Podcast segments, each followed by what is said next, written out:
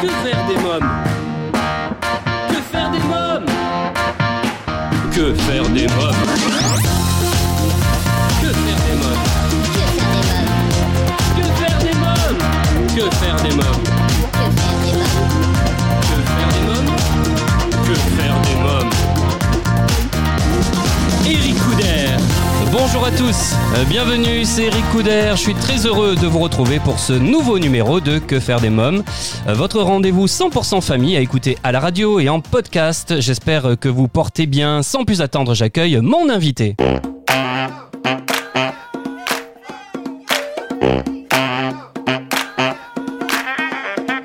Bonjour Céline Châtelain. Bonjour.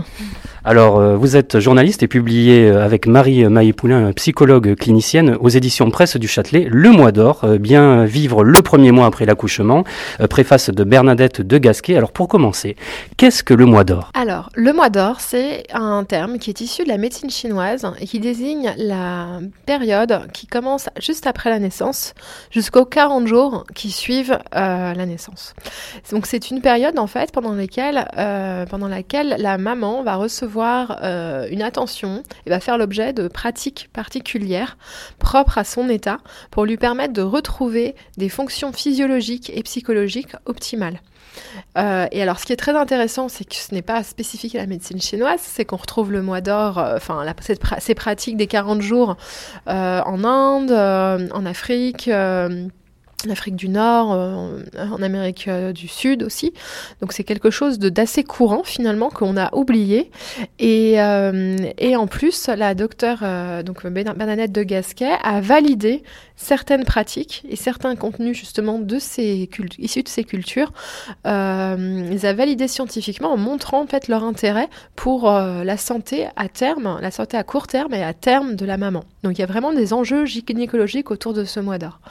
Voilà, donc euh, pendant voilà, on va vraiment prendre soin de la mère à cette, euh, cette période. Alors, Céline Châtelain, euh, quelle est la vocation de votre ouvrage, qui est le seul ouvrage dans son genre hein?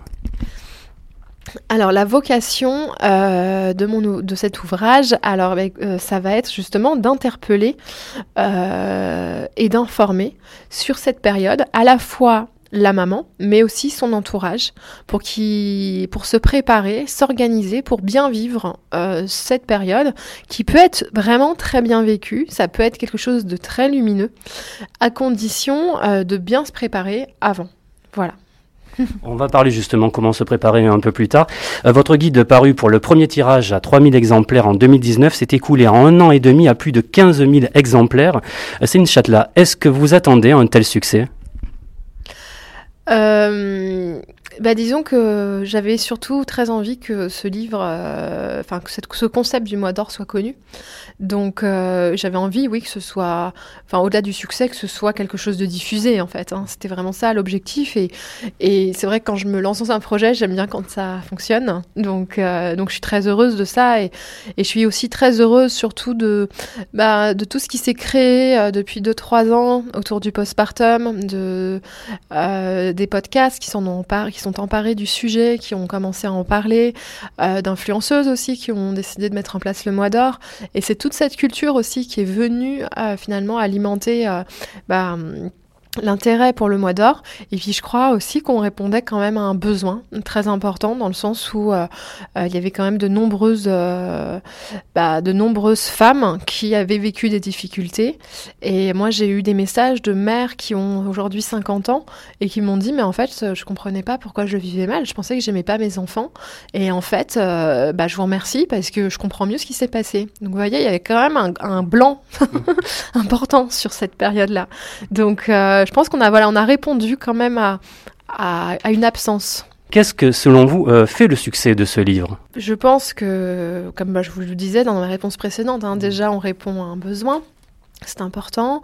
Ensuite, je pense qu'avec Marie, donc ma co-auteure, euh, on, on a essayé de vraiment de faire preuve euh, de, de- pas de consensus, mais d'arriver quand même à être à la fois à faire preuve de bienveillance vraiment vis-à-vis des parents.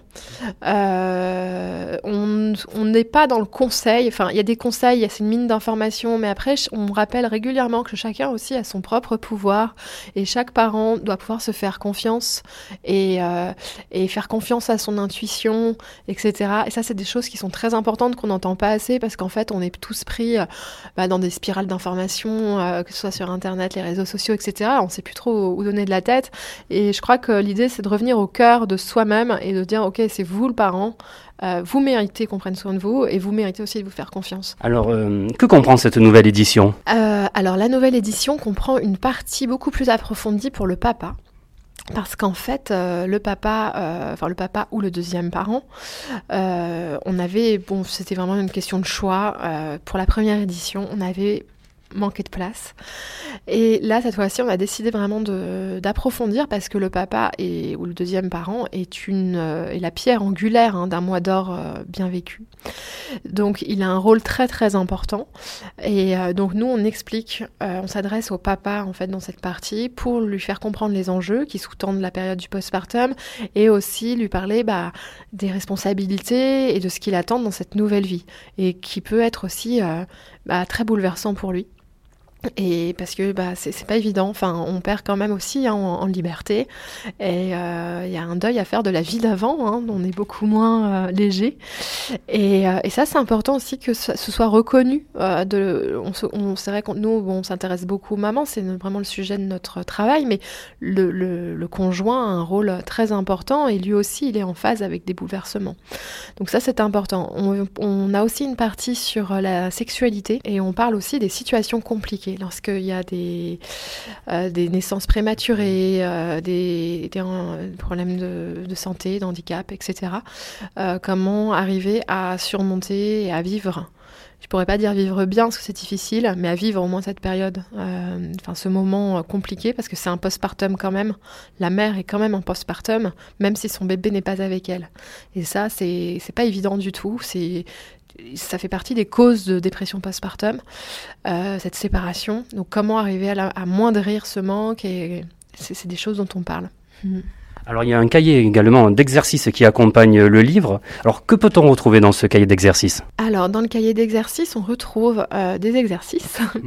En fait, déjà pour valider euh, un certain savoir, euh, comprendre, voir si vous avez bien, si on a bien compris euh, le sujet, le concept. Non, mais c'est important. Donc euh, voilà, des petites questions sur ce qui se pratique, ce qui ne pratique pas pendant le mois d'or.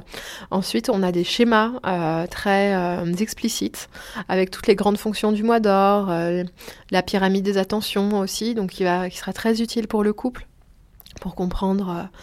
Ce qu'il faut, bah, ce dont la mère a besoin. Euh, voilà, donc il y a beaucoup d'exercices, il y a beaucoup de schémas, il y a des illustrations, euh, il y a des exercices aussi pour travailler sur soi, euh, pour essayer de bien se comprendre et mieux se connaître avant l'arrivée de son bébé. Donc euh, comprendre ses émotions à soi et aussi au conjoint, euh, comprendre euh, donc les émotions, euh, ses forces, ses faiblesses en cas de stress etc. Enfin voilà, c'est une préparation qui se veut holistique, donc qui comprend toutes les dimensions, que ce soit euh, l'allaitement, euh, la communication dans le couple, euh, l'alimentation et même la partie émotionnelle, énergétique, etc. Voilà. Alors, les premiers jours sont à la fois merveilleux, mais aussi remplis de défis. hein. Euh, chacun doit s'adapter, s'apprivoiser, euh, prendre ses repères également. hein. Oui, bah, c'est d'une phase, euh, effectivement, comme je vous le disais, hein, de bouleversement. On l'appelle aussi la matrescence. C'est ce bouleversement identitaire où euh, chacun, euh, où, la, où on apprend la, parentalité. Donc euh, pour certaines ou certains, ça va être quelque chose d'ex- d'extrêmement instinctif et facile, et puis pour d'autres, ça va être beaucoup plus difficile. Et euh, c'est pas si évident que ça, en fait. Hein. C'est voilà, l'allaitement va prendre du temps, ça prend du temps à se mettre en place, souvent plusieurs semaines. Donc euh, ça c'est pareil, donc ça vient, ça peut venir jouer aussi sur l'estime de soi, dans le sens où euh, on se dit bah pourquoi on n'y arrive pas, alors que c'est quelque chose qui est censé être naturel, etc. Alors qu'en fait l'allaitement, bah, naturel ne veut pas dire facile. C'est euh, c'est pas si simple, il faut que le, le- le sein se fasse, etc. Donc chacun euh, et voilà, on, se retrouve. Donc ça, ça va être un défi pour la jeune maman Mais justement, ce qui va être intéressant, on en parle aussi dans le livre, ça va être que de pallier à ce défi en faisant en sorte qu'elle soit aidée. Et donc le père, il peut, par exemple, ou le deuxième parent, il peut avoir sa place dans l'allaitement. Souvent, on dit que l'allaitement, finalement, c'est exclusif, etc. Mais pas du tout. En fait, le père, il peut très bien venir euh, aider. Une, la moyenne d'une tétée, c'est quand même 52 minutes. Donc c'est long.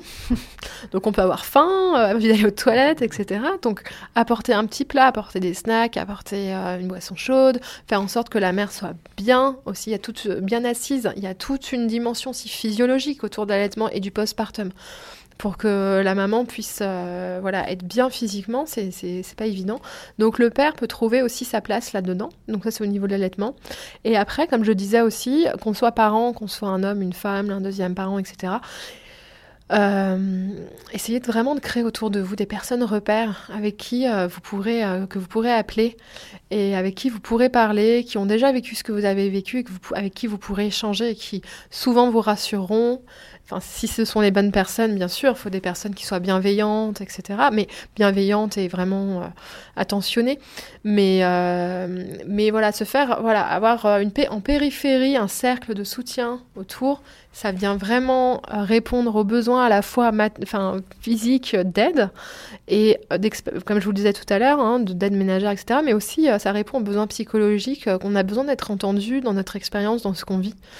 Alors Céline Châtelat, vous dites qu'il faut organiser également un espace de maternage à soi et chaleureux, hein. ça c'est important. Hein. Alors euh, l'espace de maternage, euh, c'est très important. Le nid, on appelle ça. en même temps, je l'ai rebaptisé le nid de maternage parce que en fait, il y a souvent un gap entre le moment où euh, la mère sort de la maternité et le moment où elle revient.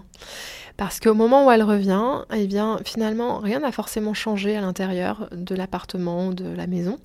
Et elle, elle est en plein bouleversement. Le corps est, ouvert, il est encore perméable aux influences. Il est bouleversé, il est en pleine rémission. Et mentalement aussi. Et nous, ce qu'on préconise à travers ce nid de maternage, ben, c'est une manière en fait de retrouver son centre c'est déjà de redéfinir des limites, de retrouver son centre. C'est une sorte de repère, quoi. Et c'est vraiment, moi, je trouve que c'est vraiment important d'avoir, parce que c'est vrai qu'on pense à la chambre du bébé, à tout ce qu'il faut pour le bébé, mais on pense pas à soi et à, ce dont on a besoin pour soi à ce moment-là. Et euh, parce qu'on est une nouvelle personne, en fait. On est en plein, plein bouleversement, on est en train de devenir une nouvelle personne. Donc, il, faut, il nous faut, nous aussi, notre petit berceau euh, cocooning, euh, chaleureux, etc. Donc, ça peut être très bien un canapé, ça peut être votre chambre, le canapé avec table basse. L'idée, ce sera vraiment que vous ayez accès à toutes les, euh, à tout l'essentiel. ça peut être vos petites pastilles d'homéopathie, euh, vos crèmes, euh, les crèmes, enfin les biberons, etc. Enfin tout ce dont vous aurez besoin à proximité, à portée de main, pour que vous, pour avoir le minimum d'efforts à faire. Et, et dans cet espace, enfin l'idée c'est vraiment de créer une sorte de petit euh, euh, voilà, espace relaxant, ressourçant, un peu comme un spa. Euh, donc on aura des lumières tamisées, ça je recommande vraiment les lumières tamisées, comme, ça ça évite quand mes bébés se réveillent d'allumer toute la lumière, toute la toute la chambre. Non, mais ça paraît anodin, mais c'est très très important. Et, et, donc, ce sera un lieu voilà, où on va favoriser la chaleur, l'ocytocine et le bien-être, ce qui va permettre de ensuite d'encourager bah, l'allaitement euh, et le tissage du lien avec le bébé. Quelles sont euh, les inquiétudes les plus fréquentes des mamans, par exemple? Euh, Alors, avant la naissance, en général, les inquiétudes portent quand même sur l'accouchement beaucoup plus que sur le postpartum. Et nous, c'est d'ailleurs euh, l'objet de notre travail, hein, c'est vraiment de faire prendre conscience qu'il faut, faut, se poser des questions sur l'après, sur le postpartum surtout. Enfin, l'accouchement compte beaucoup. Donc, euh, souvent des questions sur l'accouchement. Euh, et ensuite, au niveau du postpartum, bah, il y a beaucoup de questions extrêmement techniques hein, sur l'allaitement. Ça, ça, revient beaucoup. Il suffit qu'il y ait un frein de langue, que le bébé fasse une allergie, une intolérance, qu'il ait des coliques. C'est des, toutes ces petites questions là euh, auxquelles il faut pouvoir répondre. Euh, il y a beaucoup de aussi de questionnements autour du bouleversement physique, corporel, euh, de choses auxquelles on s'attendait pas, de, des lochis, etc. Parfois on s'y attend pas. donc il peut y avoir des questions autour de ça. L'inquiétude, elle est assez répandue en postpartum, dans le sens où souvent on va faire preuve, la maman va vraiment développer une espèce de vigilance accrue. Euh, vis-à-vis euh, du bébé, ce qui est totalement normal. Hein. Mais euh, et, et par exemple, la première nuit, nombreuses femmes qui n'arrivent pas à s'endormir. En fait, c'est tellement hallucinant comme processus que elles n'arrivent pas à trouver le sommeil. Donc c'est pour ça qu'on va vraiment axer sur ces repères, retrouver peut-être des petites routines, etc., pour vraiment pouvoir se rassurer et pouvoir recréer un cocon du- duquel on va pouvoir rayonner et on va pouvoir être euh, bien avec son bébé. Pour conclure, quel message souhaiteriez-vous passer aux futurs parents qui nous écoutent? Euh, je dirais faites-vous confiance. Ouais, croyez en vous, faites-vous confiance, écoutez-vous, sachez discerner, apprenez à discerner ce que vous recevez comme information. Euh, essayez voilà, de vous faire confiance et puis euh, pour ça, de vous, bien vous organiser avant. Très important. Un ouvrage essentiel pour favoriser la rencontre de la mère et de l'enfant, Le mois d'or, bien vivre le premier mois après l'accouchement de Céline Chadelat et Marie Maé Poulain, un livre et son cahier d'exercice aux éditions Presse du Châtelet. Merci Céline Châtelat, merci beaucoup. Avec plaisir, merci beaucoup. Vous écoutez Que faire des mômes? Tout de suite, votre rubrique actualité préparée par Adeline et Myriam des Petits Cultivés.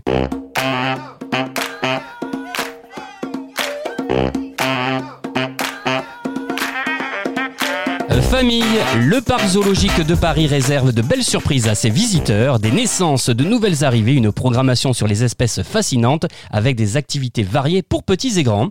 Une saison culturelle fascinante. Cette saison 2021 sera sous le signe de l'émerveillement.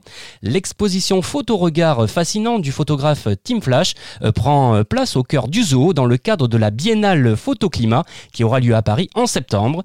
Des activités majoritairement en extérieur raviront petits et grands qui pourront découvrir les espèces fascinantes à travers la photographie, le dessin et l'exploration. Les Nocturnes feront également leur grand retour tous les jeudis euh, du 17 juin au 12 août 2021. Une balade nocturne à faire en famille ou entre amis pour profiter d'un moment privilégié en plein air et observer l'activité des animaux le soir. Les rendez-vous sauvages d'été du 6 juillet au 1er septembre 2021 auront pour thème l'illustration. Euh, Parmi les invités de ce rendez-vous sauvage, l'illustrateur Laurent Véron qui a réalisé l'ensemble des visuels pour cette saison fascinante et qui viendra à la rencontre des visiteurs pour dessiner en direct et échanger avec eux sur son travail et sa passion. Théâtre, euh, Princesse et Pirate, l'île des petits futés actuellement à la Folie Théâtre à Paris. Princesse Léa n'a qu'un seul rêve, devenir pirate. Une épopée pleine d'humour et de musique pour les 3-10 ans. Insolite, une Bretonne reçoit des cartes postales de son nain de jardin volé. Euh, Depuis l'automne dernier, ce dernier fait le tour du monde et lui envoie régulièrement de ses nouvelles. C'était votre rubrique actualité préparée par les petits cultivés dont vous pouvez suivre l'actualité sur www.lespetitscultivés.com et sur Instagram. Des idées de lecture et de sorties culturelles pour apprendre tout en s'amusant. Euh, Dans Que faire des mômes, je vous propose à présent de retrouver Erwan Page euh, qui va nous parler cinéma.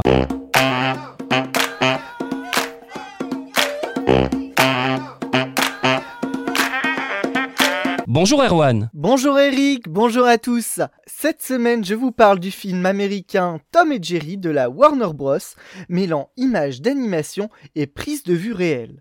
Lorsque Jerry s'installe dans le plus bel hôtel de New York la veille du mariage du siècle, Calva, la wedding planeuse, n'a d'autre choix que d'embaucher Tom pour se débarrasser de l'intrus. Mais la course-poursuite qui s'engage entre le chat et la souris risque de réduire à néant la carrière de la jeune femme, gâcher la fête et détruire l'hôtel. Pourtant, quand un employé dévoré d'ambition commence à s'en prendre à Tom, Jerry et à la wedding planeuse, c'est un bien plus grand danger qui les menace. Je vous propose de découvrir la bande-annonce. Tom et Jerry sont sur le point de prendre un nouveau départ dans la grande ville. Bientôt, nous accueillerons le mariage du siècle. Vous pensez être qualifié pour occuper ce poste? Je brille quand je suis sous pression. Autre chose. Nous avons un problème de souris. Je vous demande pardon? Ce rongeur est cuit.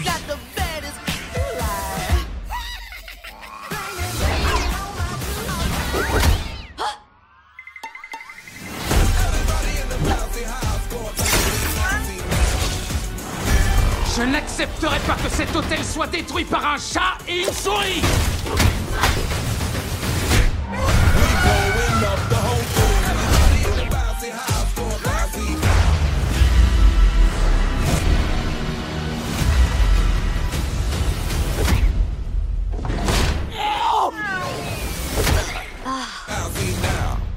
Découvrez le film Tom et Jerry à partir de 6 ans au cinéma. Et c'est tout pour cette semaine. Je vous laisse pour la suite avec Eric. Merci Erwan.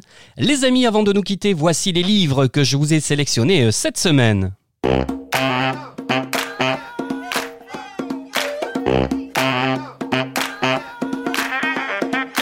Euh, Poulpe et compagnie de Peter Bentley et Steven Lanton, un matin, on a découvert qu'un poulpe était venu s'installer au-dessus de chez nous. Depuis, pas moyen de le déloger, même les pompiers ont essayé. C'est tellement génial d'avoir un gigantesque ami à huit pattes. Poulpe et compagnie, un album dédié à tous ceux qui accueillent de nouveaux venus, un livre aux éditions Glénat Jeunesse. Hugo Jeunesse vous propose le gros livre des blagues et des jeux pour rire avec des devinettes, des charades, des monsieur et madame et plus de 150 jeux de labyrinthe, d'énigmes, de cherche-trouve, de sudoku et de points à relier. Un livre pour s'amuser en famille ou entre copains. Et bien voilà, votre rendez-vous 100% famille se termine. J'espère que vous avez passé un bon moment en notre compagnie. Si vous souhaitez suivre l'actualité de l'émission, je vous invite à vous abonner à notre newsletter sur le site de l'émission quefairedesmoms.fr et à nous suivre sur les réseaux sociaux. Merci pour votre fidélité, c'était Eric Couder. On se retrouve la semaine prochaine pour un nouveau numéro de Que faire des mômes. Bye bye